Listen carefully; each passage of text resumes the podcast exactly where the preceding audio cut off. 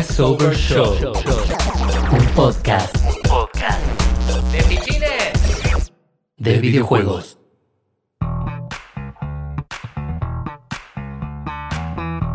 Hola, hola gente, bienvenidos a un nuevo programa de Crossover Show, segunda temporada, episodio 11. Volvemos después de, de un impas de tres meses en el que el coronavirus nos frenó, nos dejó afuera de la radio, pero estamos volviendo eh, exclusivamente para hacer un especial. Hoy vamos a hacer un especial dedicado a The Last of Us 2, un juego que sale esta semana, a fines de la semana, el 19 de junio, eh, y que tuvimos la suerte de estar jugándolo en las últimas dos semanas. Nos lo mandó PlayStation y creíamos que la mejor manera de empezar, de retomar la segunda temporada del podcast, eh, era hablando de Last of Us 2 eh, y de lo que implica y de cómo está cerrando una generación de PlayStation 4 por todo lo alto. Así que le empiezo a dar la bienvenida a, mis compañeros y compañeras. Eh, el primero, Emilio González Moreira, ¿cómo estás? ¿Cómo estás, Juan? ¿Todo bien? Bien, bien. Es, raro esto de estar haciendo el podcast, ¿no? A distancia, eh, pero, pero contentos de que de, habernos, habernos sacado el peso encima y decir, bueno, arranquemos, arranquemos como se pueda, pero arranquemos porque eh, vale la pena hablar de Last of Us. Sí. Eh, de mi otro lado, esta vez no, ahora que no puedo decir izquierda derecha, me mareo. Jimena, Jimena Verónica, ¿cómo estás? Hola, ¿qué tal? ¿Cómo estás, Juan? Bien, bien. ¿Contenta? Sí, sí, contenta de la vuelta, de que podamos charlar mucho de videojuegos, que es lo que más nos gusta. Sí, totalmente. Y bueno, y hoy con una nueva incorporación eh, al podcast, eh, no así a la web, que ya, ya, he estado, ya he estado varias veces escribiendo, eh, y los vivos de los jueves también, pero en el podcast es la primera vez que viene, así que vamos a darle la bienvenida a Paul. Señor, ¿cómo le va? Hola Juan, ¿cómo estás? Bien, bien. Gustoso de estar acá ahora de manera oficial, no como esos mugrosos programas de los jueves. bueno, y siendo un juego de PlayStation, vos no podías faltar, claramente. Bueno, ok. Vamos a ver qué sale. Bueno, eh, a ver, estuvimos jugando The Last of Us 2. La review también va a salir esta semana. Seguramente cuando ustedes estén escuchando esto, eh, la review ya va a estar en presover.news. Eh, no, ya se, ya se pueden decir cosas.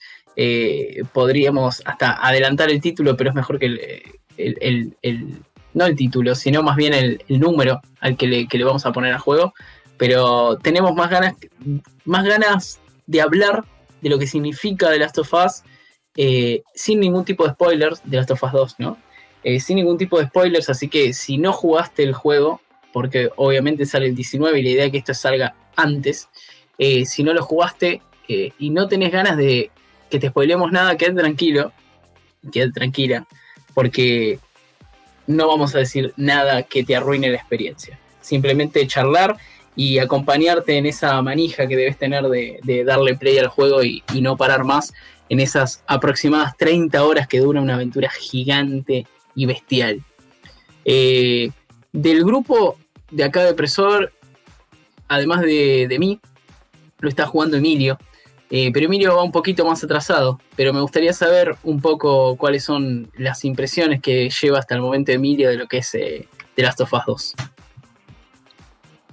Hasta el momento muy bien. Hasta el momento muy bien. Hay que ver también de dónde viene y cuáles son las, las expectativas creadas por el juego y si logra colmarlas como los que generó en su momento el 1. Del 1 que ya supongo mucha gente, incluso que esté escuchando, lo ha jugado, podemos hablar con mayores libertades, lógico. Eh, entonces, establecer, como son solo dos, unos paralelismos para ver si, por lo menos va a lograr lo que logró aquel, que, hablando del uno, para muchos fue el mejor juego de la historia, el mejor juego de la generación, casi para casi unánimemente, el mejor juego de la generación PlayStation 3. Para mí en lo particular no es ninguna de esas tres cosas. Sí es un gran juego, eh, que queda como símbolo de un pico generacional, como podríamos decir en la época de los 16 bits, Donkey Kong Country en Super Nintendo, Gran Turismo Final Fantasy IX en PlayStation 1, Perfect Dark en el Nintendo 64, Gran Turismo 4, God of War 2 en PlayStation 2 y Skyrim, el propio Last of Us, ¿no? Eh, bueno, Crisis 2 en la, en la, última generación. Entonces, hay que ver si eso es lo, a nivel técnico es lo primero que se puede opinar, porque no hace falta terminar el juego para dar una impresión técnica a nivel visual. Y yo creo que es claramente una demostración de si es el pico de la máquina a que yo no considero que sea, a diferencia del anterior, y ahora voy a explicar por qué, también es una clara demostración de lo que significó en toda la generación esa persecución que tuvo el PlayStation 4 de no haber podido ser tan determinante en cuanto a, sus ventajas como habrían sido otras PlayStations en un salto evolutivo. Lo que ocurre es que ya el PlayStation 3 nos daba la posibilidad, por ejemplo en el caso de las Us, de asistir a algo que visualmente, visualmente por primera vez parecía una película en movimiento, y esto es más de eso, está bien. Lo que ocurre es que también demuestra que la PlayStation 4 es un poco más que la 3, no tantísimo más que la 3 como la 2 o de la 2 como la 1. No sé si se entiende todo esto que quiero decir, que si bien estamos hablando de un juego de pico de gráficos de lo que se puede presentar hoy en, el mundo, todavía se ve videojuego, que es lo que supuestamente promete la generación siguiente, que es lo que no se va, no iría a ocurrir. Es todavía una continuación de la generación anterior.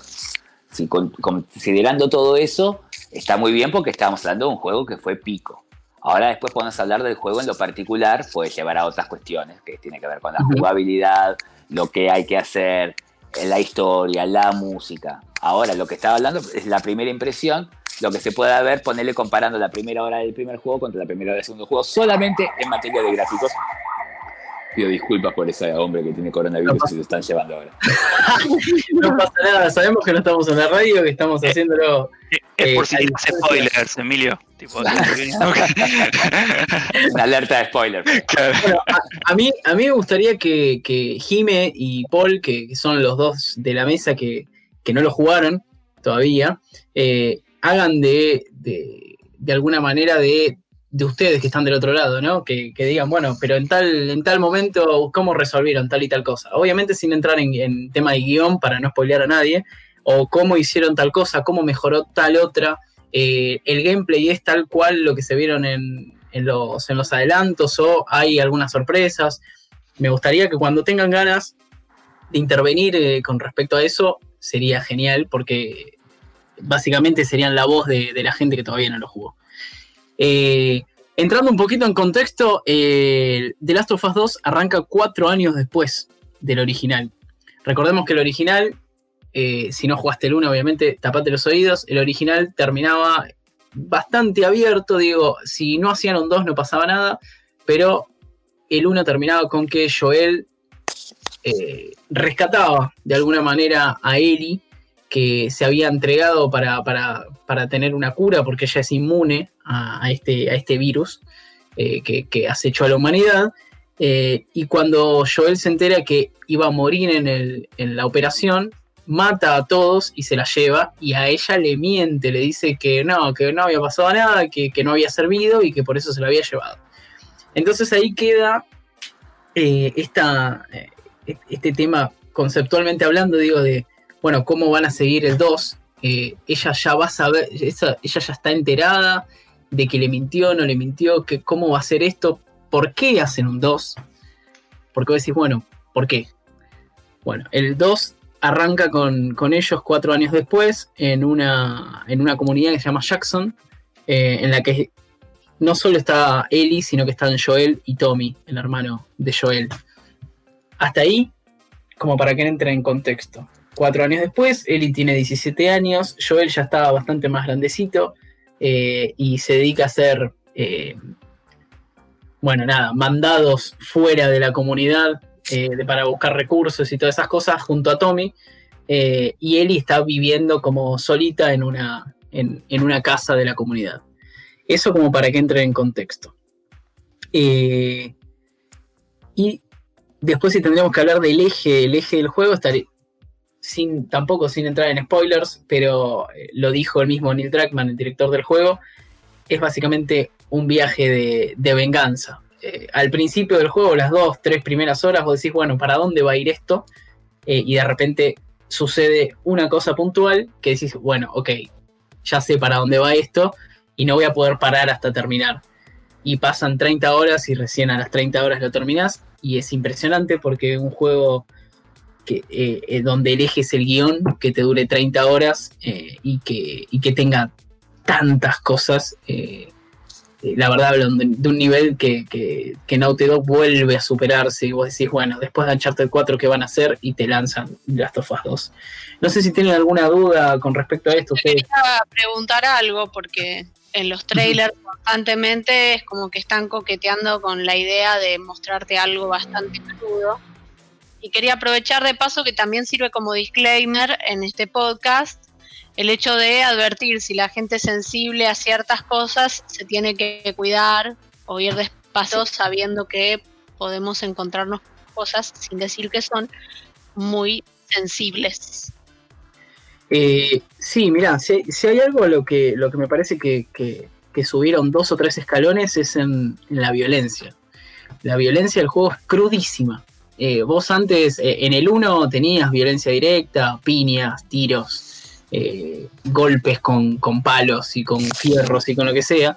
Acá ves la puñalada entrando en el cuello, el cuello empezando a sangrar, sangran por la boca, o sea, cuchillos en los ojos, disparos eh, de, armas muy poderosas que le sacan pedazos de, brazo o pedazos de piernas a los enemigos, bombas que destruyen completamente el cuerpo y quedan las tripas tiradas por ahí.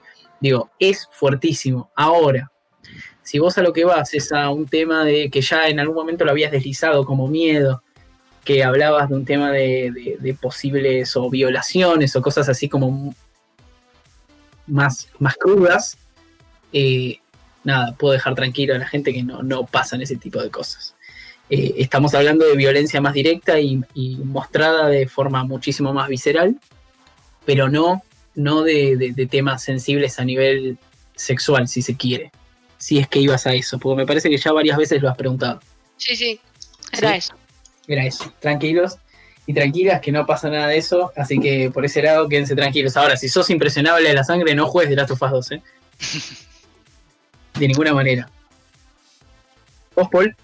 Yo, nada, te estoy escuchando y, me imagino que igual va un poco en la línea de lo que era el 1, que ya el 1 para el momento también era un juego violento.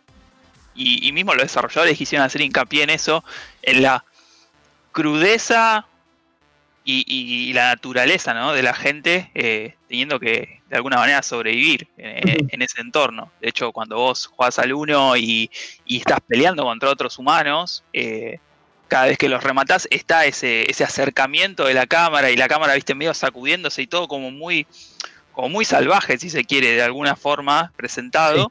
Y era duro de ver, pero yo creo que con e- la diferencia ahora está en tal vez el motor gráfico, digamos que, Sí. que hace que todo con el mismo, digamos, con, con- con el mismo enfoque del anterior, pero que todo se vea mucho más real, si se quiere. Este, con, con respecto ponele, a, a- al Uncharted 4, yo imagino que debe haber diferencias visuales, pero digo, podemos tomar por ahí el, el Uncharted 4 como punto de partida para, para algo, para ver qué nos podemos esperar, ¿no? Visualmente. Y digo, capaz que ese es el pro- es, no el problema, pero digamos, es donde a lo mejor la crudeza resalta y la violencia resalta mucho más, digamos, es todo más real. Sí, totalmente, porque eh, el, nivel gráfico, que es un escaloncito más arriba de Uncharted 4, eh, y que eso es un, decir un montón, porque Uncharted 4 es increíble. eh, otra de las claves, además de, la parte gráfica, es la calidad de las animaciones, tanto de los cuerpos como de la, de la cara. O sea, estamos ante una historia que es clave contarla desde la actuación, eh, y es fundamental que la- la- las expresiones de los protagonistas sean creíbles. Y acá estamos ante un nivel de, de- expresiones de los personajes que no vi en otro juego, nunca jamás. Es la primera vez que veo un nivel de detalle tan enorme. Uncharted 4 ya tenía cosas muy zarpadas a nivel, a, nivel eh, a nivel gestos de, rostros, pero esto va, va más allá y hay escenas que realmente te ponen la piel de gallina, te ponen mal, eh, te da ganas de, llorar, eh, te dan miedo, es una es es realmente impresionante lo que hicieron eh, a nivel a nivel motion. Es impresionante, es realmente impresionante. Entonces está- estás ante un juego en el que lo, lo que tiene de genial es que está hecho todo tan real, tan real las animaciones, que te lo crees, estás viendo una película. Estás viendo una película y no solo en los momentos que es eh, escena animada, sino cuando estás en el gameplay. En el gameplay eh, pasan cosas a nivel emocional que vos decís, loco, esto es, eh, no me gusta estar haciendo esto. Parecido al final, al final del 1, que vos decías, no, chabón, te la estás mandando, no mates a esto, o sea, te la estás mandando, no quiero disparar, y te hacía el juego, te hacía disparar. Acá me parece que es esa sensación en un montón de momentos del juego. ¿Emi? Sí, No sé Yo qué, qué pensás. todavía no lo terminé. eh, voy a 11 horas y pico. Estoy más preocupado por las cuestiones que tengan que ver con, con la propuesta en sí del juego. Lo que habla de respecto de la crudeza es tal cual dice Paul sin haberlo visto. Es lo mismo, lo que ocurre que la máquina se ve mejor. Entonces, vos, sin contar también, capaz las circunstancias, yo lo estoy jugando, porque en aquel momento no lo tenía todavía, hay un televisor mucho más grande, y aparte que, que el HDR, todo eso también influyendo, me parece. No sé cómo será en 32 pulgadas de poder, pero te quiero decir que, que me parece que va por una cuestión de, de detalle gráfico, como recién marcabas lo de los puñales, es muy claro si el puñal a la garganta. El otro también tenga, tiene otro tipo de terminaciones, pero también está el hacha en el uno que vos haces pelota. Sí, Con esto, ¿qué quiero decir? Que hasta ahí estamos en el más de lo mismo. Cuando vos sacás un juego siete años después con una misma propuesta, a la hora del puntaje, la cuestión de la originalidad es algo, es como algo que peyorativo, algo que resta en realidad. Si vos no das, si vos das con lo mismo a nivel de originalidad, ese mismo te resta porque vos tenés que superar ese punto. Entonces yo estaba pendiente de que Last of Us logre romper con los. Porque si bien hay gente que dijo que era el mejor juego de la historia, los detractores también este, le marcaban determinadas cosas que son muy puntuales a destacar. Yo, por ejemplo, en todos estos años me acuerdo haber entrado en discusiones de foros diciendo de mucha gente que era el mejor juego de la historia, que para mí no es así. no, no, claro. Bajándole, bajando, claro, pero bajándole el pinet, ubicándolo en un pasillo hermoso. La no libertad de acción del Last of Us, en la que vos yo siempre das el ejemplo, ¿no? Está sobre Juan B. Justo, en Corrientes dice Juan B. Justo, y te dicen que en Cancha de Vélez está la solución, y vas todo por Juan B. Justo hasta Cancha de Vélez, y por las aledañas tenés que matar zombies. Y en las mismas aledañas donde, podés, donde está abierta la calle, ahí están los ítems. Entonces es muy probable que al final del juego todos tengamos los mismos ítems, todos tengamos las mismas cosas juntadas. Este, entonces, ese efecto es lo que yo estaba buscando que ocurra acá en, of Us 2, que también se le puede achacar a la, a la saga Uncharted de alguna manera. Y ya habíamos visto en Uncharted 4, a raíz del potencial del motor del juego y todo, porque es una nueva generación, que se habían extendido muchísimo los eh, escenarios, dando lugar a otras variables de jugabilidad que lo ponen más del lado de llegar a un área y tener que matarlos a todos, sabiendo que como son tantos, porque el mapa es más grande, porque la máquina es más poderosa, entonces entras en un modo de juego Metal Gear, que si bien estaba presente en el 1, acá se desarrollaba más a partir de Uncharted 4. Entonces, pasándolo esto a Last of Us 2, vuelvo a notar eso. Los escenarios son bastante más grandes, sin llegar a un juego de mundo abierto como leí por ahí o escuché por ahí. Esto es un enorme error. Si vos te vas a los bordes, sigue teniendo los mismos bordes de siempre, hasta acá te puedes mover. No te aparece una pantalla roja como en el Assassin's Creed, pero este, tenés una limitación de movimientos que, claro, es más es grande respecto de que la máquina más poderosa. Si contamos eso, en lo lineal, el juego sigue siendo el formato de road movie, digamos, de road game, que, que- que siempre funciona, ¿no? Entonces, por Sí. ese lado, está bien. Ahora, no puedes quedarte solo con eso, porque si no, el juego va a dar menos puntos que antes. Eh, Entonces, mm. entonces, sí se le agregaron alguna que otra cosita. ¿Sí? Ah, va a haber una parte del juego donde, por ejemplo, por primera vez en Last of Us tengamos un mapa y literalmente. lugares a donde ir. Este Y mapa ahí, no tenés, es ahí tenés un mini mundo abierto, pero es un momento del juego puntual. un momento de juego puntual donde tenés claramente esto no es Oblivion, pero este, tenés que ubicarte un poquito y pareciera por momentos también que es como si tenés que entender algún proceso para no llegar a un puzzle, un puzzle a la Tomb Raider, medio que está la llave y está la puerta al lado. ¿Qué hacemos? No, yo creo que tendríamos que usar la llave para abrir la puerta, ¿verdad? bueno, este, pero los anteriores de la, tap- de la puerta del armario, que primero era como, oh, qué increíble, puedo pasar con esta puerta del armario de un edificio al otro, al hacerlo 25 veces caí un poco en la repetición.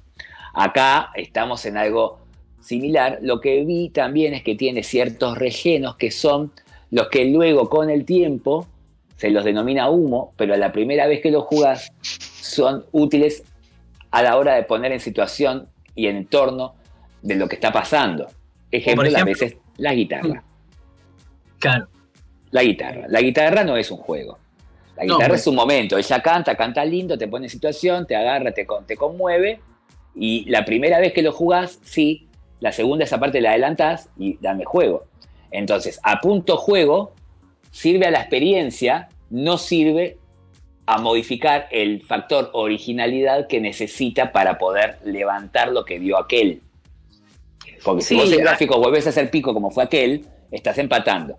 Si vos volvés a hacer un road movie como fue aquel, pero sos más grande porque el hardware lo permite, estás empatando. Entonces, ¿por dónde le va la forma de superarlo? Por eso digo, aclaré antes de arrancar, que no lo terminé porque esto tiene que devenir con todo el argumento.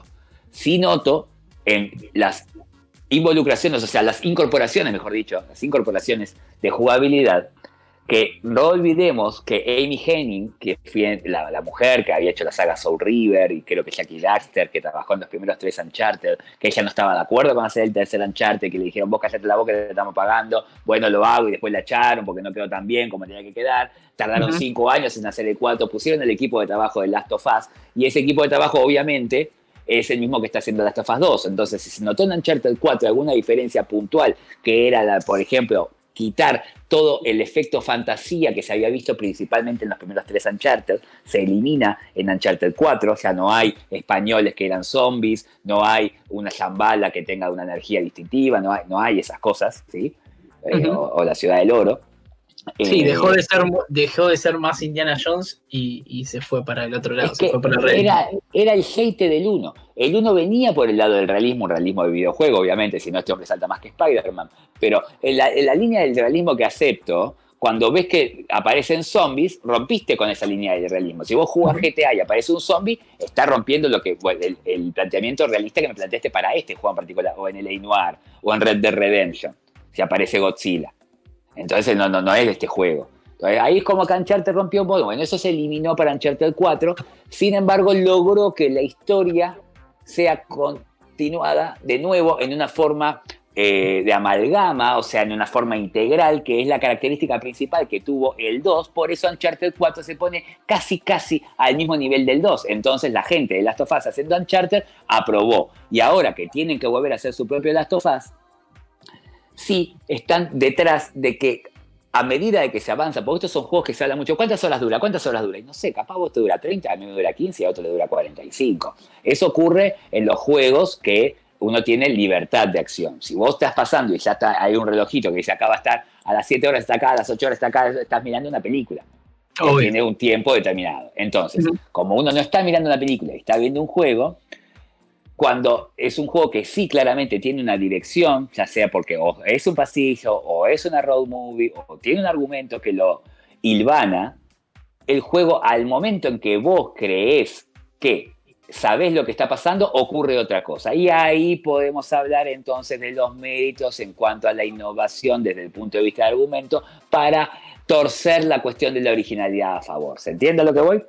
Totalmente. Eso es lo más destacado que veo hasta ahora en Last of Us 2. Más allá de sus gráficos, más allá de su entorno más grande, más allá de que por momentos se incorporen cuestiones de jugabilidad propias de Uncharted, ya sea demasiado trepar hasta el momento. No me quejo, no es Lara Croft, no es Lara Croft, pero viene trepando bastante. Entonces, es parte del juego ahora también ubicarse hacia dónde hay que ir, lo cual rompe un poquito el efecto pasillo. Un poquito. Te dejan unos 7, 8 minutos de que vos no sepas hasta dónde, y luego te dan la opción de mirar hacia un lugar que te va a indicar por dónde continuar. Esto tomado muy similar de la saga de Metroid Prime, cuando vos no te dicen el punto a seguir o te dan unos minutos para ver si vuelvo a descubrir solo y si no, bueno, viste que no aprendiste, entonces te lo tiran. Y así está bien.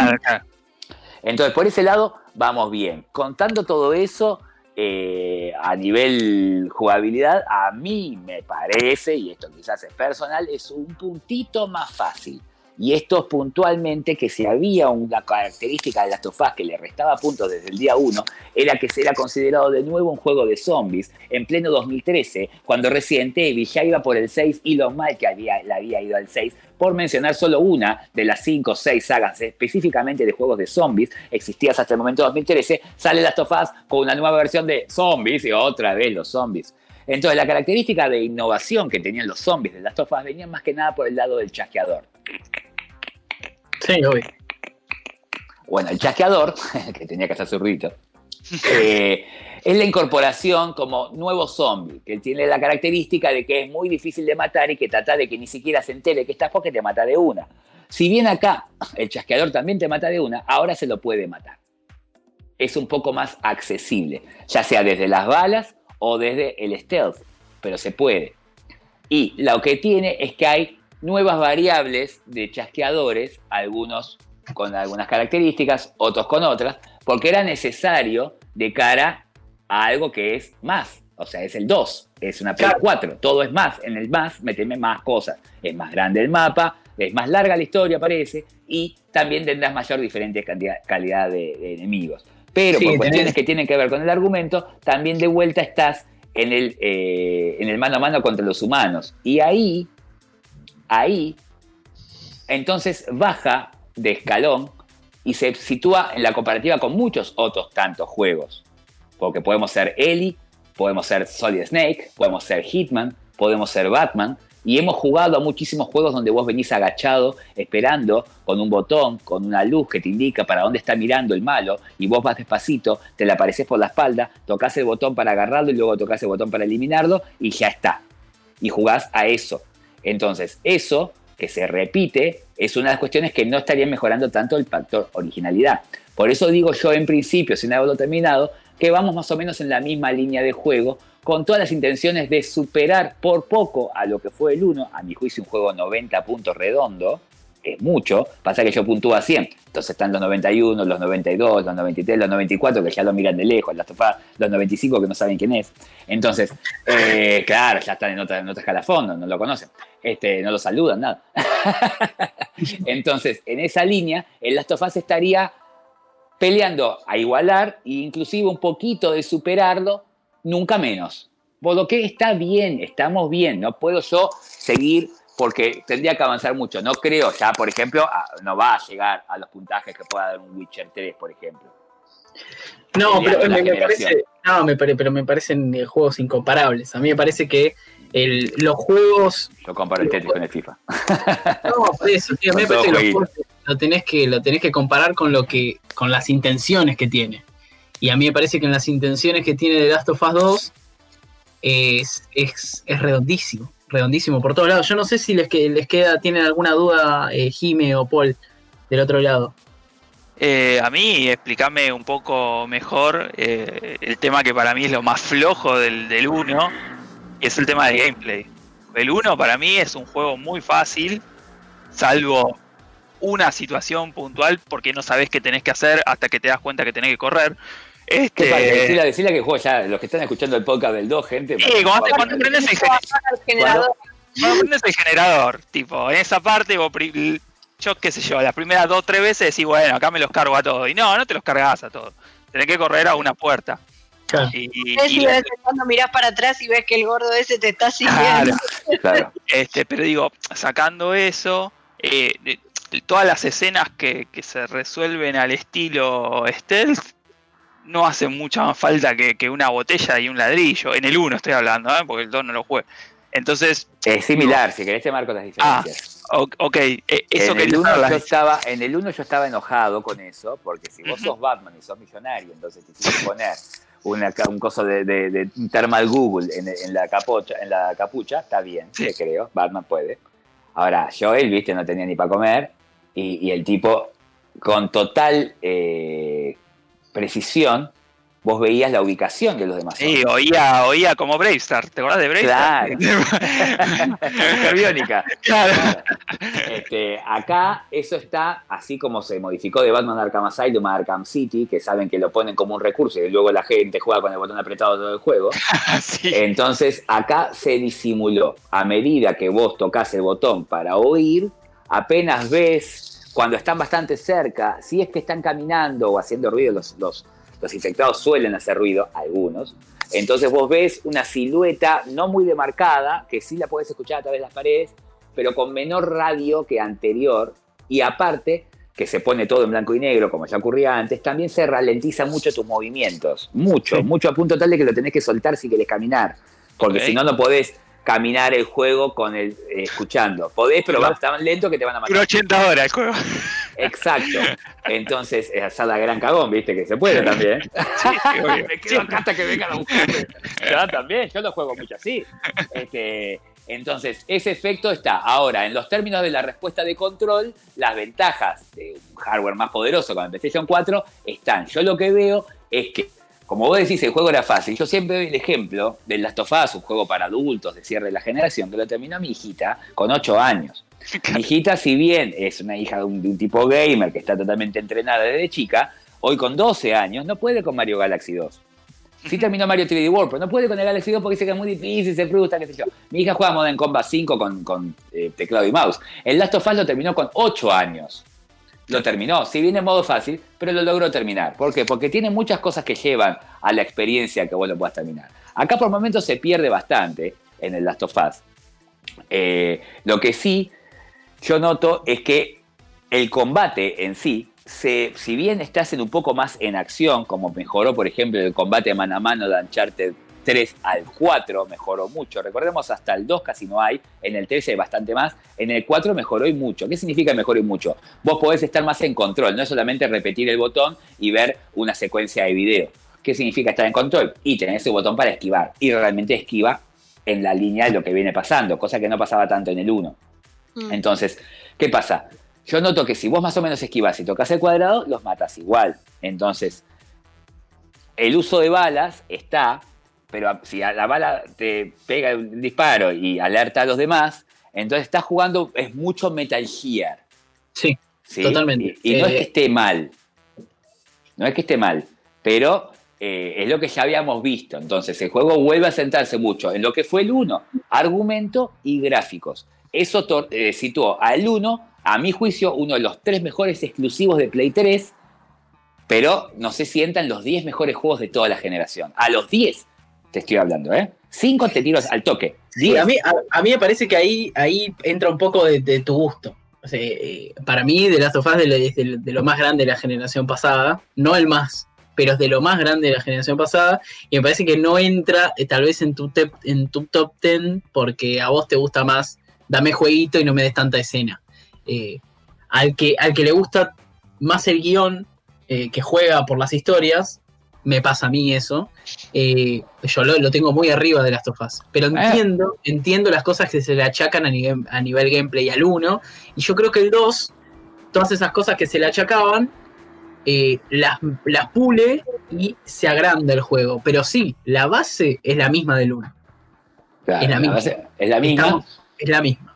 Es totalmente Eh, la misma. un poco más de, de trepada, hay bastante Sí. más trepada, como los Menos, escale- más menos escaleras, menos, menos escalera, escalera, de- casi nada. pasar. No Dos repite, si hay puzzles simples, ¿cuál es un, ¿qué es un puzzle simple? Te Sí, ves eh, una caja con ruedas y ves que no llegás al murito. Entonces vos empujás la caja, trepas la cajita y pasas el murito. O el puzzle simple ese de eh, hay, una caja, hay, una, hay una caja fuerte. Uy, ¿dónde estará la. ¿Cómo se abrirá? Y a, la, a, la do- a los 2, 3 metros o en, el, en la casa de al lado encontrás una nota que dice: No, si te acordás de. De- si no sabés la contraseña, es de cuando nos juntábamos Claro, en tal lado, Claro. el número tal y tal y tal. Claro, Y vos vas Ofende, ofende a la gente que jugamos Resident Evil en PlayStation 1. Obvio, Eh, obvio. Eso es la Eh, diferencia. están hechos para darles un poco de variedad, pero no está. Los puzzles no son para nada complicados. Para nada. Pero para Para nada. nada. Yo creo Para entonces que hay que entender que desde Uncharted, ¿sí? La famosa fusión entre juego y película que pasó demasiadas eh, instancias, desde la gente, desde que hay videojuegos, la gente lo compara con el otro medio de comunicación masivo de entretenimiento que es el cine. Lo único que el cine le lleva 100 años de ventaja al videojuego. Entonces, el videojuego va tratando de parecerse al cine. ¿Cómo se parece al cine? Bueno, recién cuando llegó, la, por ejemplo, la técnica del full motion video, ¿sí? Eh, que aparezca directamente imágenes del cine. Bueno, vieron que eso no es juego, no funciona más el full motion video. Bien, entonces vamos ahora a experiencias cinematográficas de la línea Metal Gear o Resident Evil, ¿sí? que devienen, por ejemplo, los juegos de rol, sobre todo Resident Evil, pero eh, tienen juego. Y eso dio un, punto muy alto. ¿Qué ocurre? No termina siendo tan accesible como si es una película para la gente porque hay que pasarse un juego y hay que entenderlo. Entonces queda sujeto solamente a los gamers. Para la venta vos precisás otra cosa, algo que sea ágil, que no deje de ser un juego pero que parezca una película. Y en la conjunción de eso pareciera ser Uncharted puliendo determinadas cosas que habíamos visto en Tomb Raider. De Uncharted ya hace 13 años y estamos hablando de el quinto juego de esta gente, eh, sexto juego, eh, son cuatro Uncharted y dos Last of Us. Digamos que Uncharted es alegría y Last of Us es tristeza. El Uncharted cuando hablas de cuando hablas de seis, seis juegos de, de Naughty Dog, hablas de los que quieren ser película y videojuego al mismo tiempo. Claro, desde Uncharted 1 la misma línea. Uncharted, cuatro Uncharted y eh, dos Last of Us. En este interín también vimos la saga de lo que pasó con Quantic Dream, ¿sí? como llevando la mezcla de la aventura gráfica a eh, la, jugabilidad eh, puntual, ¿sí? Eso después ya vimos la línea, claro. pero puedo aburrir a los que les gusta el cine a los que les gusta jugar y hago juegos. Entonces, el equilibrio es Uncharted, el equilibrio es Last of Us. En ese equilibrio lo podemos comparar, ahora sí llega el mainstream si llega el mainstream, lo volvemos a comparar con la primera comparación, que es el cine. Si el cine lo vemos hoy, que está más presente, sobre todo en una época de pandemia, en tu propia casa, a través del sistema eh, eh, por excelencia actual, que es Netflix, la gente está acostumbrada a recibir una temporada, por ejemplo, no sé, yo no la vi, pero Dark 3. Entonces, ¿cuándo sale? Sale el viernes, pum, listo, nos enterramos, pum, hasta el lunes, no hacemos más nada y pum, se ve toda la serie. La gente está acostumbrada a la inversión. Entonces, en esa inversión, no olviden que acá hay que pagarlo esto, a diferencia de Dark 3, que vale lo que vale tener el servicio. Acá hay que pagarlo y sale caro en cualquier país del mundo, según lo que ganes. Acá peor, pero en cualquier lado siempre es caro. Entonces, si eh, Last of Us va a darte una experiencia que no te detenga, pero que sea un juego, pero que sea una película, pero que más o menos lo queramos avanzar y que no hace falta que sea super gamer para poder entender, entenderlo, eh, lo que, ¿cómo se justifica la inversión en que el juego sea largo? Y ahí estamos entonces justificando porque el primer Last of Us duraba unas 20 horas, cuando un Uncharted dura aproximadamente unas 11 horas.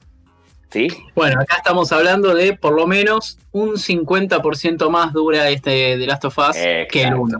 Entonces, empieza a justificar la espera, la expectativa, la inversión, el mundo, ahora porque está cerrado, pero si no estaría el abasto todo empapelado. Entonces. Y bueno, y, y pará, a ver, eh, Jimena siempre se queja de, che, nos van a dar esto en DLC, nos van a dar esto en microtransacciones y que esto y que tengo que seguir pagando y qué sé yo. Y hay algo que pasa en el juego, todo un tramo del juego de The Last of Us 2, que obviamente no voy a decir y no voy a querer spoiler, pero hay todo un tramo de The Last of Us 2 que si ellos te la querían vender como un DLC lo podrían haber hecho. pasa algo. Eso creo que es una responsabilidad para con los jugadores en el estilo del juego que vos tenés. Totalmente. Yo jugué el DLC, ¿vos jugaste el DLC de Last of Us? No, el DLC no la jugué todavía. Yo, la verdad es que lo jugué, me dijeron toda la vida, mirá que no cambian nada, no pasa nada, son solo dos horas. Igual, el día que estaba descargando el 2, eh, me puse y lo terminé, todo de corrido, en español, todo como estaba, así, pum, pum.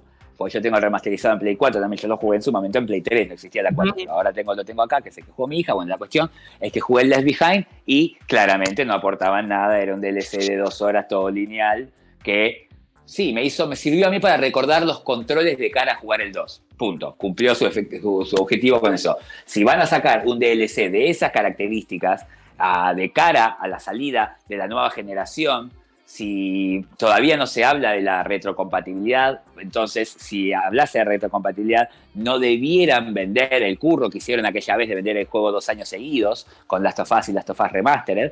Entonces, para mí, no debería haber DLC sí, esto que estás diciendo, y lo metieron todo en el juego y está bien. Traten de pelear el año. Que, que lo- los premios de Last of Us de, de juego del año eh, se circunscriben a cuestiones que tengan que ver. No olviden que en 2014 es el Game Awards transmitido. Hasta 2013 era, yo le doy el premio del año, vos le das el tuyo, vos le das el tuyo. Bueno, ¿cuántos premios del año sacó? Sacó tres. Y bueno, pero estaba GTA V ese año que le sacó, le, le tiene que haber De corrido. todas formas, yo considero que en realidad el DLC del primer juego tiene una intención, si bien obviamente detrás siempre va a haber la idea de vender, tiene una intención de cerrar ciertas cosas de la historia de ella que no terminan de quedar claras, porque vos Sí. sabes mucho de él, pero sabes poco de ella.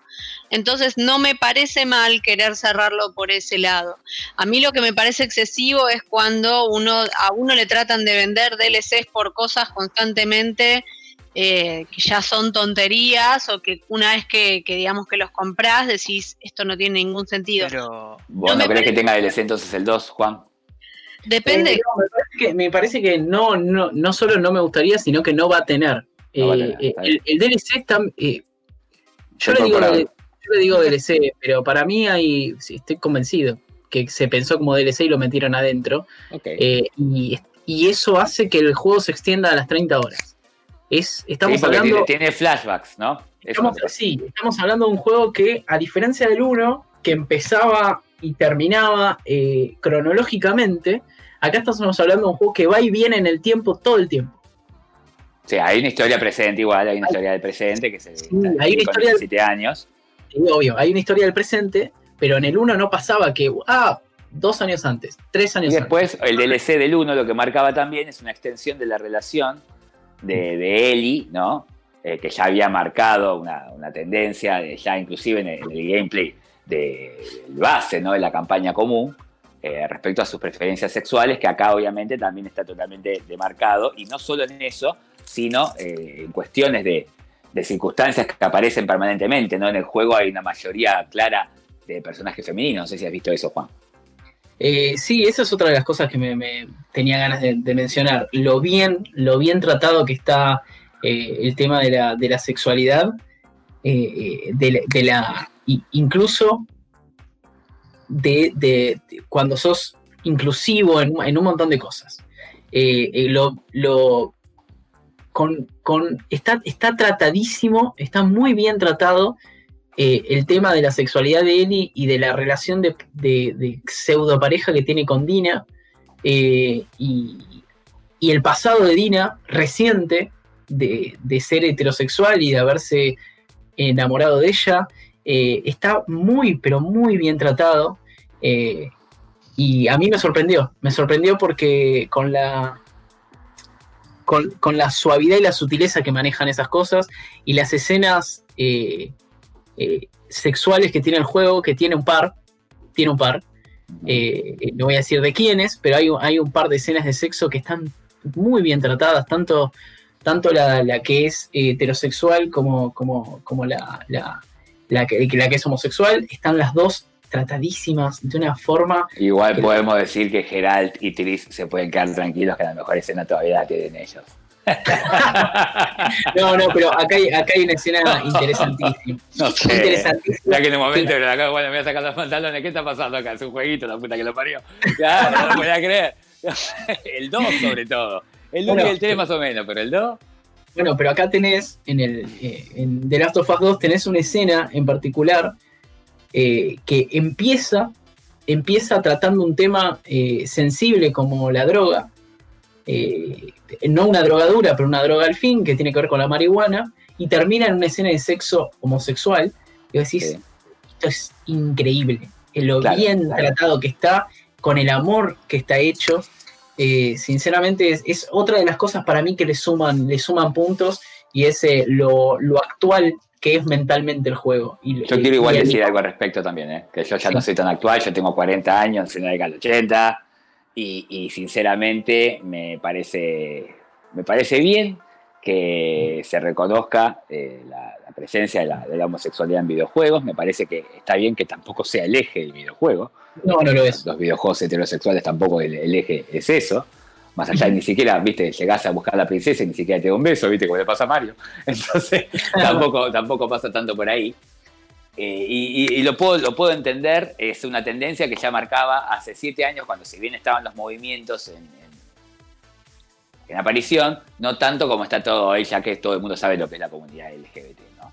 Entonces, Sí, por ese lado, no, no, no hay tema. Ahora, de ahí a blanquear que un personaje de videojuego acepte las drogas de esa manera, a mí me hace un poco más de ruido. En cuanto a, a lo que si bien es una droga blanda, ¿sí? Y la aceptación, la aceptación no, no es tal, ¿viste? No es que, por lo menos acá en Argentina, cuando puede fumar marihuana por la calle, este... Pero entonces, estamos, pará, pero estamos, estamos Sí. de acuerdo que es un, en- entorno apocalíptico completamente, no hay Sí, leyes, sí, no hay nada. pero la gente Y- lo está mirando y es un- y es un juego para adultos. hijita lo juegue, Es un juego para va a ver adultos. que la Sí, protagonista pero juego... también es verosímil, es justamente lo que dice Juan, es verosímil que estén tomando drogas sin ningún tipo de limitación si justamente están viviendo en un mundo post-apocalíptico. Sería Claro. extraño que no lo hicieran. Lo que es inverosímil es que una drogadicta pueda saltar tan bien y no se canse. Eso es lo que no es verosímil. No, pero no es una Sí, drogadicta. sabemos. No, no, no, Pero bueno, no, por eso no, ahí que se pueda bien ahí. Pero ahí estás hablando como mi tía, el Claro. tipo de, no, no, no, no, digo de droga. no, no, pero boludo, Tomando marihuana. con mil porros de ventaja por cabeza. A lo que voy, sí, tranqui. A lo que Por eso. Por eso, por boludo, cabeza, no. junten todo cuanto llegan y después les digo yo. Este, a lo que voy, este, a lo que voy es eso, que me choca un poco, está muy bien hecho el gráfico, y si bien ya lo vimos a Homero también, me hace pensar y me hace, viste, cuando yo toda la información que vengo con todo lo que tiene que ver con, temas de, la conspiranoia, si se quiere, que simplemente es establecer una línea en base a, cosas que te vas informando, y cuando las ves tan presentes, este, también te hace un, poco de ruido respecto de si bien eh, ahí está la intención, ahí no sabemos bien quiénes son los desarrolladores del juego, capaz la mitad del, grupo son mujeres, un montón de cosas, está casi casi buscando ser servicial a las nuevas tendencias, como se está diciendo ahora que en el Oscar se requiere que se den con ciertos parámetros para ser considerados por la academia. Es eso lo que noto. Vos agarrás tarjetitas de superhéroes. ¿Sí? Y es cierto que si vos compras un mazo de cartas de los superamigos, viene Superman, Batman, Flash, Linterna Verde, Aquaman, Mujer Maravilla. Entonces después viene la segunda camada, bla, bla, bla, Pati Chica. Entonces cada cinco varones, una carta es mujer. Y, y sé que eso es eh, claramente eh, discriminador, si se quiere. Me ha pasado a mí cuando mi hijita, no sé, jugando a un juego y el personaje es masculino, y le tienes que poner tu nombre, el personaje masculino, y le pone Eva y, y es un chabón. Entonces, a lo que voy es que eso es cierto. Ahora, todas las cartitas que agarra son de personajes de mujeres, el 95% que agarra. Entonces, es ver qué fue lo que No me di pasó. cuenta de eso. No me di cuenta de eso. Estamos hablando, para, para poner en contexto, el, el- el juego, todo lo que es la, la parte de Eli, eh, tiene un, un solo coleccionable que son cartas de superhéroes. Eh, vos Ah, ese es el único coleccionable, ¿no? es el único coleccionable. Eh, vos Ah, ¿eso tenés. que vos tenés más de 100. eh, eh, sí. ¡Wow! Soy una máquina de encontrar cosas, pero después tenés otro coleccionable que tiene que ver de alguna manera con este DLC interno que tiene el juego y son eh, monedas, monedas de eh, diferentes estados de los Estados Unidos. Ah, mira. Eh, entonces, eh, nada, como para poner en contexto de lo que decías, y yo no me había dado cuenta que eran eh, más La gran mayoría de los personajes femeninas. son todos femeninos, las malas, las buenas, las medianas, todas femeninas. Fíjate, mirá las cartas, seguramente no todas, pero yo ponele que tenga 10, 20 cartas, 18 a 2. Eh, no Entonces, sé, perdón, hay una tendencia. Sí, sí, es verdad, es verdad. Eh, perdón, Emi, no sé si, si tiene Paul o Jime tienen eh, al- alguna duda de lo que venimos hablando. No, no, por ahora. Yo, a ver, eh, vos que, a ver, voy a, voy a dar un poquito de contexto. Nosotros Sí. claramente hablamos más temprano sobre esto y, y vos contabas de eh, cómo en un momento del juego vos decís, bueno, eh, debo estar cerca del final y, y de repente no. Y después, debo estar cerca del final y, y de repente no. Sí, Entonces yo lo que te quiero preguntar es, comparado con el Uncharted 4, que para mí tiene algo de similar en sus Sí. últimos capítulos, en donde vos decís, esto estaba, o sea, entiendo a dónde va, pero me parece que está un poquito estirado, el- todo el tramo final del, del, del Uncharted 4. Te quiero preguntar si en el Last of Us 2 este, este tema de parece que va a terminar, pero no, se siente de la misma forma o, era como que tenías ganas de seguir jugando o en un momento dijiste, che, me parece que está como para, como para cerrarlo. Vamos cerrando. Eh, sí, eh, me pasó, pero me pasa porque eh, me toca estar del lado de el que está jugando para hacer la review.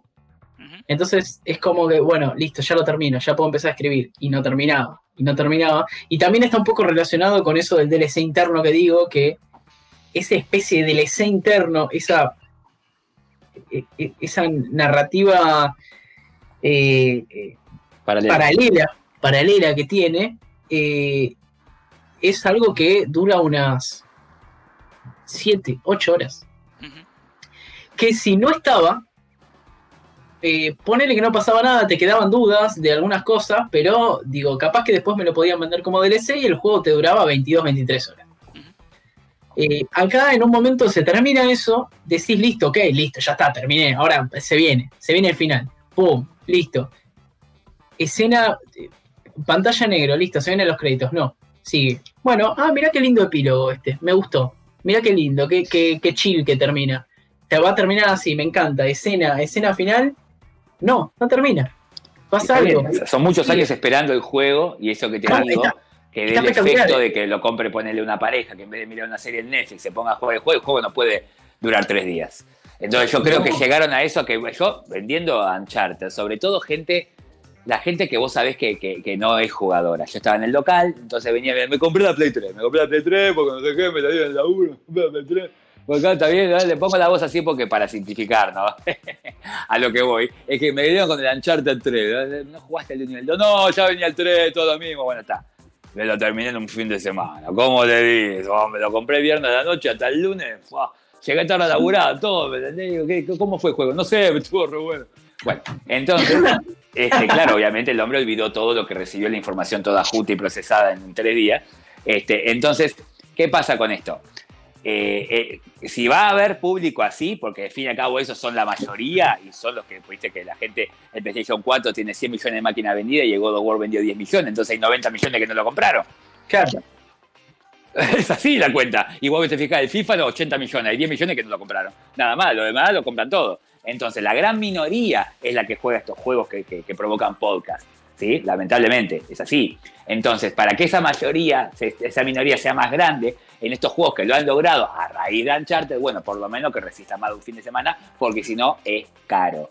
Sí, Y esa sí. es la verdad, es caro porque son juegos que suelen tener poca rejugabilidad. Sí. Sobre todo aparte del sufrimiento que implica, porque no deja de ser un juego que está en el género del terror, ¿no? Al lado de Uncharted, por ejemplo. bueno, Por momentos y- da miedo. y- Y, eso es otra de las ventajas del hardware, de que ahora hay una banda de zombies y vos podés ir mucho más rápido.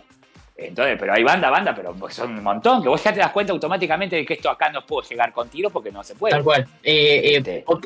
así como para cerrar lo que me preguntó Paul, Sí. eh, el, el tema este de, la, de que se termina o no se termina, incluso en un momento vos decís, No me spoilees porque te mato, ¿eh? no, no, no, no spoileo, Ah, no, no, ni, ni ahí. En un momento in- creí que terminaba y me lo dejaba y listo, uy, se viene el 3. Y no. Y sigue.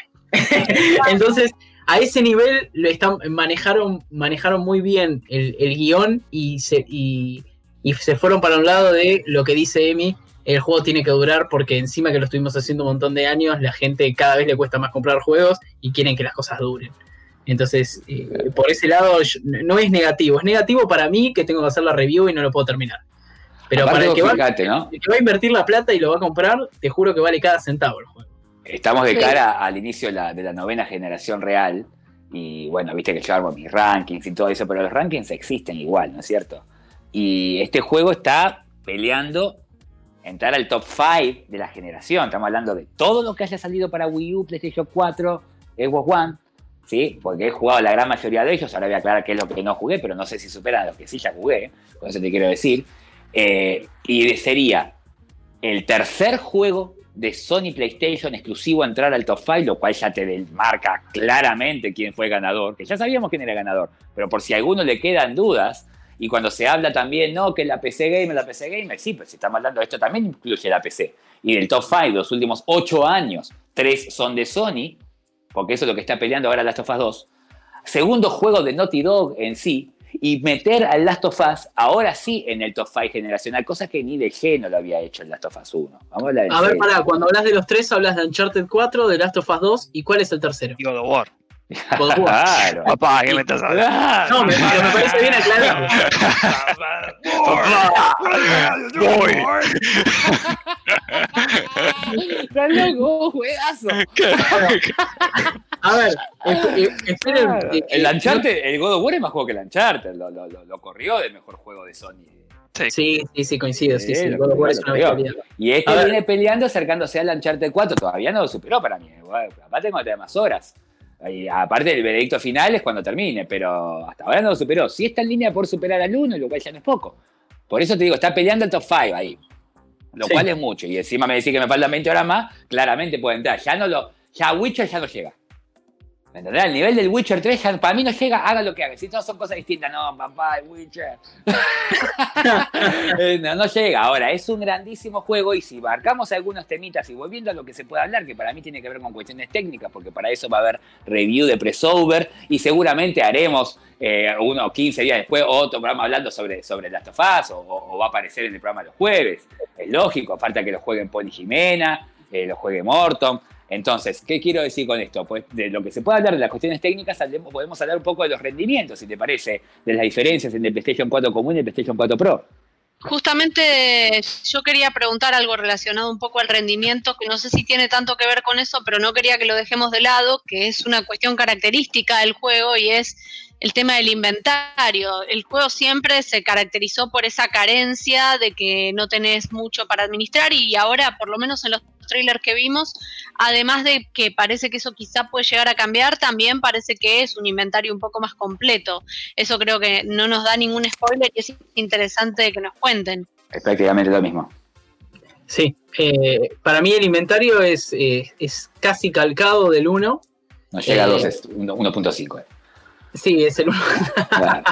es, calcado, es calcado del 1, pero para mí funciona. Eh, para mí el inventario funciona. No sé cómo juegan ustedes. Yo en Uncharted, en Last of Us, yo no sé ni qué estoy agarrando. Después de tiempo aprendo lo que es un algodón y lo que es una tela. Yo agarro todo lo que haya y me fijo porque te avisa cuándo lo puedes hacer. Entonces, mi acción eh, no es un RPG. Uy, justo ahora conseguí la pócima que me faltaba para armar el, el brebaje necesario para poder ser gigante. ¿viste? No, no es eso. O sea, se hace No, solo y encima ahora, por si las moscas, te avisa. Mire que puede fabricar botiquín. Por Sí, si no- tal cual. Hay- que no hay- te hay- pongas a fijar, ¿viste? Hay un sonido, hay un sonido que, que es diferente, que cuando, si, no sé, vos todavía no tenías determinada cantidad de cosas para armar el botiquín, agarraste una botella que tenías que agarrar o de agua o lo que sea, la agarraste así, te hace cric, un sonidito, cric, y te avisa, che, mirá que ya podés. Claro, fabricar botiquín. Eh, Entonces fabricar claro. botiquín y listo. Entonces, por eso te digo, no tiene mucha variedad. O sea, si el juego se llegase a curar automático sería parecido. A lo que voy era las cuestiones, Mm. como decía, las cuestiones técnicas. Sí, sí, por momentos quedas sin energía, pero cuando te reviven después te la suben un poquito. Se puede, se deja jugar el juego. Y también lo que tiene respecto de la, de la graduación de dificultad, que eso no llegué a probarlo, pero viste que se dice que desde God of War 1 y Resident Evil 4, después de tantos game over, aparecen menos zombies. Yo lo que noto, no sé si ocurre eso, sí es muy pendiente con los checkpoints. Ejemplo, en Last of Us 1 vos llegás a un recinto y hay 10 zombies. Entonces lográs matar 9 y el último hijo de re mi puta te mata. Tenés que volver a hacerlo. Y otra vez están los 10 Acá no. zombies. Bueno, en el 2 va a haber 5, 6. Sí, Te van a reconocer que mataste a la mitad de zombies. Entonces ya la segunda lo pasás. Porque no quieren interceder con la experiencia. Porque tiene que durar el fin de semana completo si sos un tarado o 15 días si sos un gamer. ¿Me entendés? Entonces a eso es lo que voy este, de, Last of Us, que, que más o menos estamos hablando de un juego que es stealth. El stealth funciona, lo probaron Sagas como Metal Gear, Splinter Cell y, y se ha aparecido muchas más. Tiro, el tiro funciona, lo viene demostrando desde Space Invaders, hoy Call of Duty, Fortnite. La- el argumento sólido, desde que se pueden contar aventuras, se está contando aventuras de los, años 80 en PC, hasta esta amalgama que ocurre a partir de muchos géneros que de- de- derivan en Uncharted 1, porque Uncharted 1 simplificó las cuestiones que impidieron que Tomb Raider sea más grande. El salto que es demasiado difícil, los puzzles que entorpecen la experiencia y cuestiones propias de jugabilidad. En Uncharted se simplificó. El salto, no te puede matar a nadie el salto en Uncharted. Entonces, Acá Last of Us, que encima reducía esas cuestiones, porque no tenía ni salto el 1, ahora sí tiene un poquitito de trepada el 2, pero sin dejar de interferir en la experiencia continua. Esa es la idea, es un road movie, esto es continuo. Ta, ta, ta, ta, por Sí, eso lo, interes- lo que va- interesante, va, grabando cada 5 segundos. Sí. lo interesante a, ni- a nivel gameplay, y además de que ahora podés saltar y qué sé yo, lo que nos faltó contar es que ahora también se pueden romper los vidrios de determinados ¿No lugares. se podía eso en el 1? No, Parece que No. sí, ¿eh? no, no, ¿No? Ah, no, en el 1 no. Entonces vos de repente tenés un, un, no, un lugar que no podés er- entrar y si rodeás, capaz que hay un vidrio que si rompes podés entrar y qué sé yo, y todo lo que a nivel físico, a nivel físicas, el tema de romper un vidrio parece una boludez, pero te da, te da otra, otra apertura. El vidrio se rompe perfectamente. Lo que ocurre es que no se permiten porque tienen miedo de que lo compró un garbarino, que no entienda. Entonces, cada vidrio que está sucio es irrompible y los vidrios limpios sí se rompen. Y así. Sí, claro. Es claro, el mismo sí. efecto de la cuerdita blanca en Tomb Raider. Uy, estoy haciendo un puzzle. Pones el cosito y te marca. El puzzle se hace para allá. Tiene que tirar la flecha para allá. Entonces, donde tira, unir la flecha y la gente piensa que está jugando al Portal y no, está jugando Tomb Raider que se, se hace solo el puzzle. Entonces, con, eso, con ese criterio quiero decir que, que está bien, y quería volver incluso a hablar de las cuestiones técnicas, insisto, el rendimiento del Last of Us 1 era el PlayStation 3 reventándolo. Tuvo una sensación que pocas veces pasa de con la generación actual estar diciendo, esto se va a ver así la generación posterior y encima me parece bien. Y encima me parece bien, como los picos del Nintendo 64 que aparecía PlayStation 2, como el God of War 2 que estaba desarrollado para PlayStation 3, el Last of Us, ya se veía, habiendo jugado Uncharted 3, se veía Play 4. Yo no sabía lo que era la Play 4, pero eso tiene que ser la Play 4. Hoy, que tenemos ya muchos años de la Play 4, yo espero que este juego no se vea como la Play 5, que la Play 5 se vea mucho más. Porque esto en realidad es parte de una misma generación, la PlayStation 3 y 4, una subgeneración que tiene que ver que con la primera ahí- etapa del HD. Ahí yo no estoy de acuerdo con vos. Yo creo que eh, The Last of Us 2 eh, tiene, tiene un, un nivel gráfico que no, sé- no, no- sé si se le acerca otro juego de esta generación. No sé si vos me podés decir otro juego que se vea así de bien, eh, eh, que- además de Last of Us 2. No, lo que ocurre es que estamos limitados por el hardware de la máquina. Se ve así de bien, pero todavía cuando nos acercamos a un árbol, las hojas se ven recortaditas como en el viejo Nintendo 64. Sí. No, si miramos una. si mira- eh, bueno, bueno, No, bueno. Ahora viene el ray tracing para Pero- iluminar de luz todos los espacios vacíos.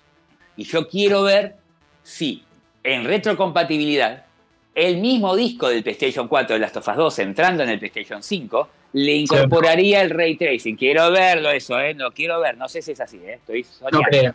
Yo no tampoco. Pero puede Ah. haber un Last of Us 3 donde ahí sí veamos un salto brutal. El salto brutal es como hablar de Batman Arkham City con Batman Arkham Knight. El propio Witcher 3 corrió en la Switch. El Fallout 4 hecho con el engine de Skyrim. Bloodborne podría haber sido realizado en PlayStation 3. La PlayStation Sí. 4 es, viste que hay unos cálculos de cuántas veces más poderosa es. La PlayStation 1, la PlayStation 2 es 40 veces más poderosa, lo que se puede resumir en 4 veces dividido por 10, que son las cantidades de bits. 32 bits por 4 da 128 bits. ¿Me siguen hasta acá?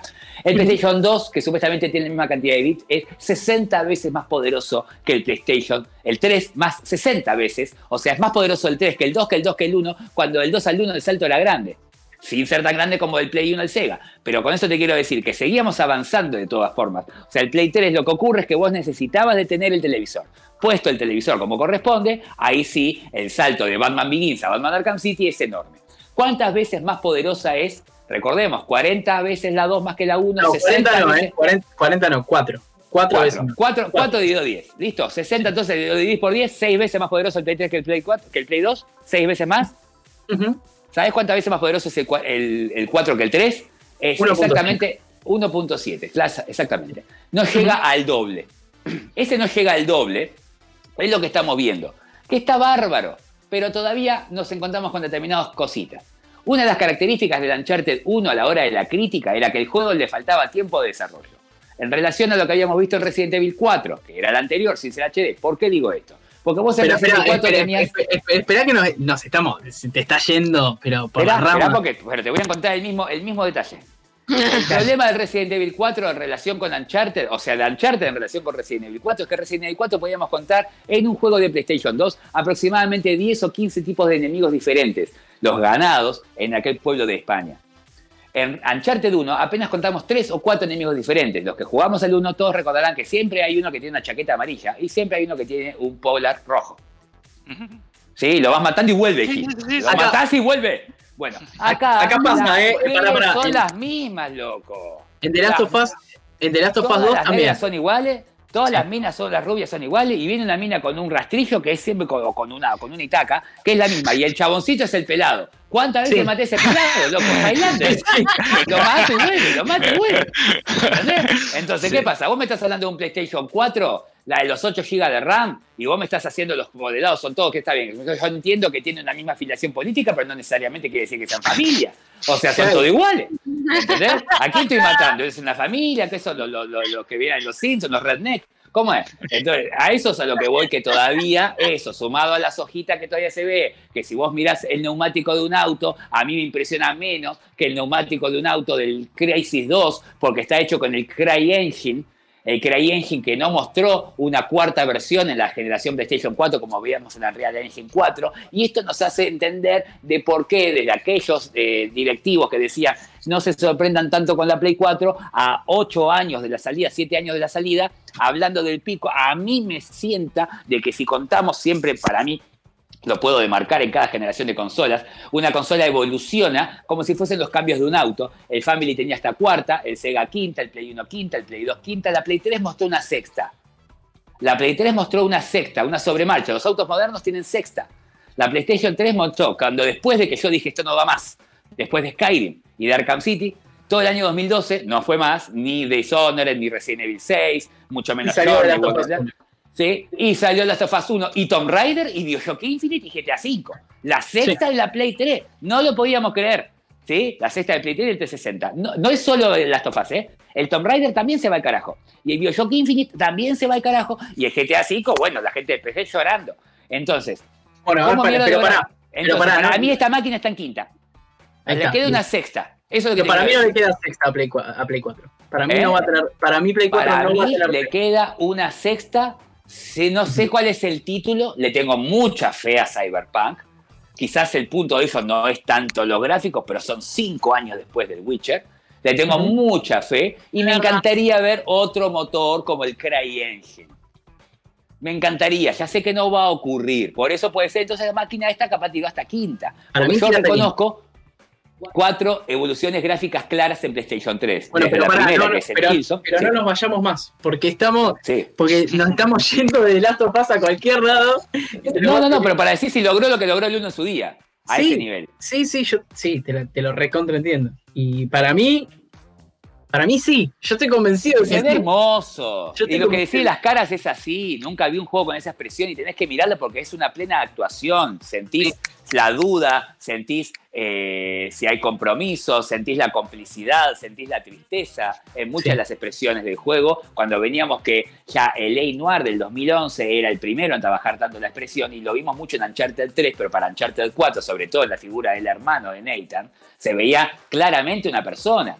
Bueno, Sí. acá esto es posterior. Uncharted 4 para mí es la PlayStation 4 en tercera velocidad. La cuarta es el God of War, Spider-Man, Red Dead Redemption 2. Y la quinta, junto con Final Fantasy VII Remake, que por otro lado llega también a esa velocidad, porque son muchos más escenarios, es lo que estamos viendo ahora. Para mí, déjame soñar, le queda un cambio más a la máquina esta. Bien, una más, bien. una sobre más. Perfecto. Bueno, eh, a ver, para, para cerrar, yo no sé si tienen alguna duda los chicos, y si no, eh, Jime y Paul, y si no, me, me No gustaría dijimos cerrar nada con- de la música. Mm, No, es verdad. No tocamos el tema de la música. Y... que supuestamente era un punto a destacar porque pocas Santo veces Lasta. hay un desarrollador argentino tan, tan conocido en un juego de triple A, alta gama, super powerful, macho de pelo en pecho, como el Last of Us, ¿no? Este, Y entiendo, y entiendo que, es- entiendo que Sí. es la primera vez, o por lo menos es lo que dijo él, Santa Olaya, ¿no? Que, que él labura en una secuela de algo. Es como que no, no, no tiende a laburar en secuelas. O pero o en 10 millones de dólares son 10 millones Sí, de pero viene, viene Neil Druckmann bien peinado y con la bolsa de billetes y olvídate. Claro, la tengo que hacer. Ahora, yo no sé Bueno, si a ver. ustedes. Yo escucho Sí. Last of Us, me gusta la música, es ambiental todo. Sí, yo sí. pongo después Final Fantasy VII Remake y me dan ganas de llorar. Estoy en la parte con Ah. Aeris ahí, lo destroza, boludo, los japoneses. Déjate de joder. Tiene- Pero bueno, está sí, sí. bueno igual. tienen unos, unos- sí. No, no me quiero ir a ese tema, pero después hablamos después del podcast, Emilio. Sí. No, lo que, tiene, lo, que, lo que tiene la música que creó Santolaya para el juego es que te, te, te mete, te mete perfectamente en la tensión que te plantea el gameplay. Y en las partes que son, eh, que son más, más sentimentales, también. Eh, está- para mí está correctísima. No hay, Sí. no hay un momento en el que yo haya dicho, pa, mirá la música que suena, por favor, mirá lo que es eso. No. No hay. Estamos hablando, ¿no? Para, para ir cerrando, si les parece, eh, que quede claro por si hay alguien que la gente que haya llegado hasta acá escuchando el podcast, estamos hablando de un juego recontra de alta gama, ¿no es cierto? Sí, Estamos obvio. desmenuzando sin poder meternos Claro. mucho en cuestiones argumentales ni de veredictos. Todo esto lo que podemos hablar simplemente haciendo hincapié en qué es lo que lo aparta de la perfección. Estamos hablando de uno de esos juegos que se esperan una década y que simbolizan, como lo va a hacer, eso te lo puedo garantizar hoy, una generación entera, porque eh, la PlayStation 4 cumplió, lanzó el Last of Us 2, que era una cosa que era una, una promesa Sí, que se totalmente. termina cumpliendo y, y viene cumpliendo con lo, que, con lo que había dado. Inclusive, estoy casi seguro que va a terminar logrando superar al 1, quizás no por mucho, pero lo que ya no es poco, ¿no es cierto? Obvio, obvio. Paul, Jimé, Yo, yo estoy bien de preguntar. Eh, yo, yo te quería mencionar y capaz de hacerte un paréntesis eh, de- del tema de la accesibilidad, como voy a ir cerrando, y es algo que no se ve en, en- en muchos juegos. Entiendo que, que este, como el Uncharted 4, o sea, el Uncharted 4 ya tenía muchos factores de ¿Cuáles accesibilidad. son los factores de accesibilidad del Uncharted 4, Paul? Este, Dejalo entiendo que tiene-. No, no, tiene facilidades para eh, gente con eh, poca visión o, o, o hipocúsicos o, o incluso de problemas motrices o, o de, de decir, no sé, capaz que no tenés movilidad reducida con las manos y demás. Hay como muchas opciones que ayudan a eh, sortear cosas que el juego pone. ¿Viste? El Yo no clásico. las vi.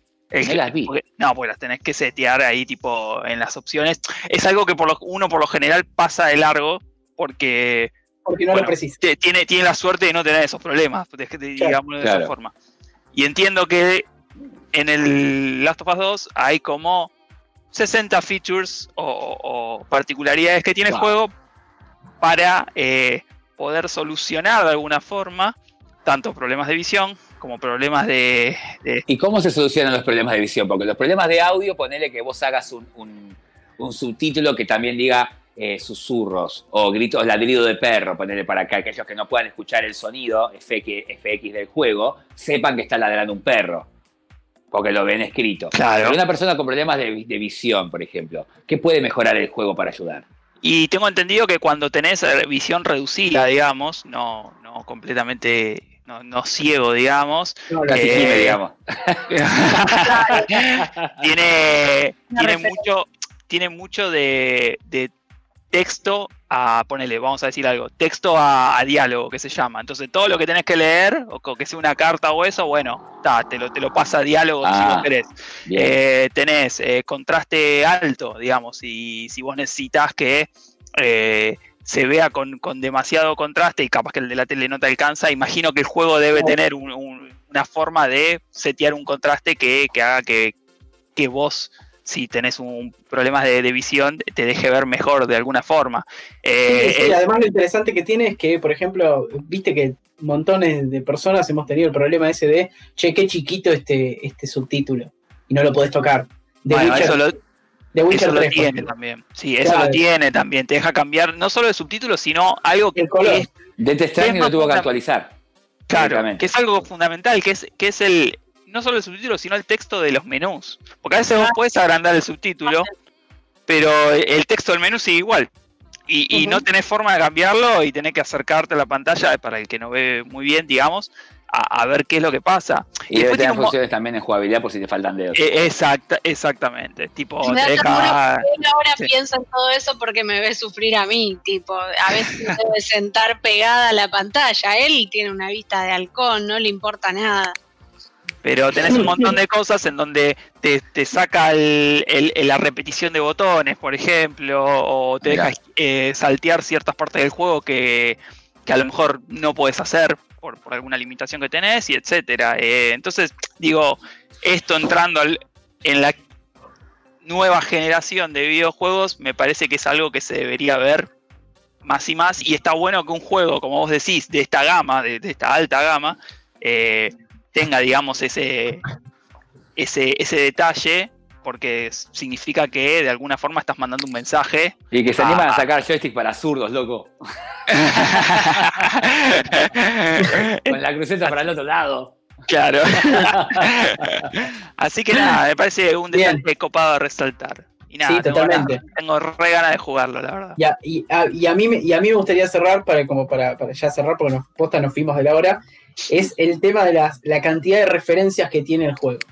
Referencias tanto a otros videojuegos, en, en su mayoría de Naughty Dog, como referencias a la cultura pop en general. Sí, la parte de cosas del dinosaurio es espectacular. En la parte del... sí, exactamente, exactamente, exactamente. Hay una parte... ¿La puedo Hay una contar? parte No, donde- la puedo contar porque es un chiste. Sí, eso no ¿Eh? pasa nada. Sí, a mí me parece que sí.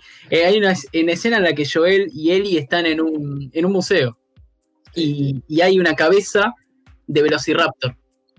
Y, y Joel le dice, es tan pequeño, no deberías confiar en las películas. Como diciendo, en, las en, en Jurassic Park el Velociraptor es gigante y, y- y bueno, uno le tiene un cagazo tremendo y en, el- en la vida real el Velociraptor era una cosita chiquitita. No, pero igual, en realidad ella, ella viene mirando y dice, uy, mira este qué copado, dice, es más chiquito. Dice, se llama Australochius acá, porque es lo que dice ahí en, en el, Claro. en el papel, ¿no? Entonces Sí. dice, eso es un velociraptor.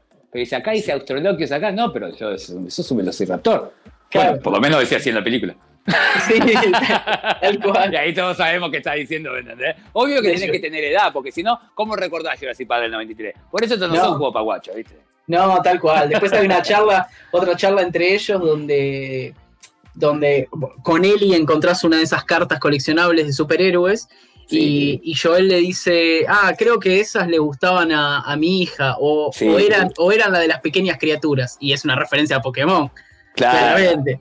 Y después tenés otra en la que hablan de eh, la película de los surfistas que roban bancos y es la de Keanu Reeves, de, la de Claro. Keanu de los 90. Eh, no encontré la Eh, Play 3 con el Jack, andá, está yo. No sí, yo sí, yo eh, en un montón de, en un- varios lados hay PlayStation 3 Fat con dos joysticks. Ah, ¿en varios lados? En varios lados, en. Encontré en- todo videocasetera fea. no, yo en varios lados encontré PlayStation 3 Fat con Uncharted 2 o con Jack and Dexter Collection o a veces hasta con los dos, dependiendo de dónde lo encuentres. Ah, Y después- también. Y después la, la más grande, la referencia, las dos más grandes para mí son la de Ellie cantando Take On Me en una versión de guitarra acústica Pero eso, ¿por qué Eh, referencia? No, es una referencia a la cultura pop, digo, es un, un tema, un Ah, tema esa parte se emotiva, sí. conocido de los 80. Emotiva esa parte, sí. Sí, tal cual. Y después tenés el que vos no llegaste ahí, Emi, seguramente, pero sí se vio en gameplays, así que lo podemos contar sin ningún problema, que es cuando Ellie va a matar a una mina desde atrás y esa mina está jugando en la PlayStation Vita al Hotline Ah, Miami. no, PSP. PSP. No, a la Vita en el Hotline, al Hotline Miami. ¿Es la música de Hotline Miami, la japonesa? Sí, sí, no, no, Ah, japonesa. La, japonesa sí. La Sí, japonesa, yo maté una japonesa. Ah, bueno. Es esa la que Es- estaba jugando con auriculares. Está jugando el Hotline Ah, me pareció que era una PSP, no una Vita. No, es una Vita, es una Vita, es una Vita. mirá. Sí, sí, se revé. Nada, me, Ya. me- me gustaron mucho todas esas referencias y hay otras, ¿no? Pero no, no- no vamos a, a cagar todas las referencias que hay. Está. Muy bien. Por favor. No, no, no, pero, pero, pero- pero- Gracias. pero Muy está muy bueno. Bueno, eh, me parece que, que se, se pudo hablar sin hablar de The Last of Us 2, de alguna manera, y contando un poco para el que todavía no lo jugó. La idea es que, el- que este, esta, este nuevo capítulo del podcast salga justo antes del lanzamiento del juego, cosa de que puedan ir manejando el hype mientras se les descarga el juego, que seguramente van a estar un rato largo. 78 gigas. 78 GB peso. Y se pegó una actualización de 2 gigas que le mejoró los gráficos en un momento, ¿viste? Sí, es verdad. Es verdad. Mejorar algunas Increíble. cositas. Sí. Es verdad. Eh, bueno, eh, esto fue Presover Show, el capítulo 11 de la segunda temporada. Estuvimos tres meses afuera por el tema de la cuarentena y seguiremos haciéndolo así a medida que se pueda. Este es un especial de Last of Us 2 que sale el 19 de junio. Podés leer la review muchísimo más detallada y ordenada en presover.news. Y nos vemos la próxima. Nos vemos. Abrazo. Adiós.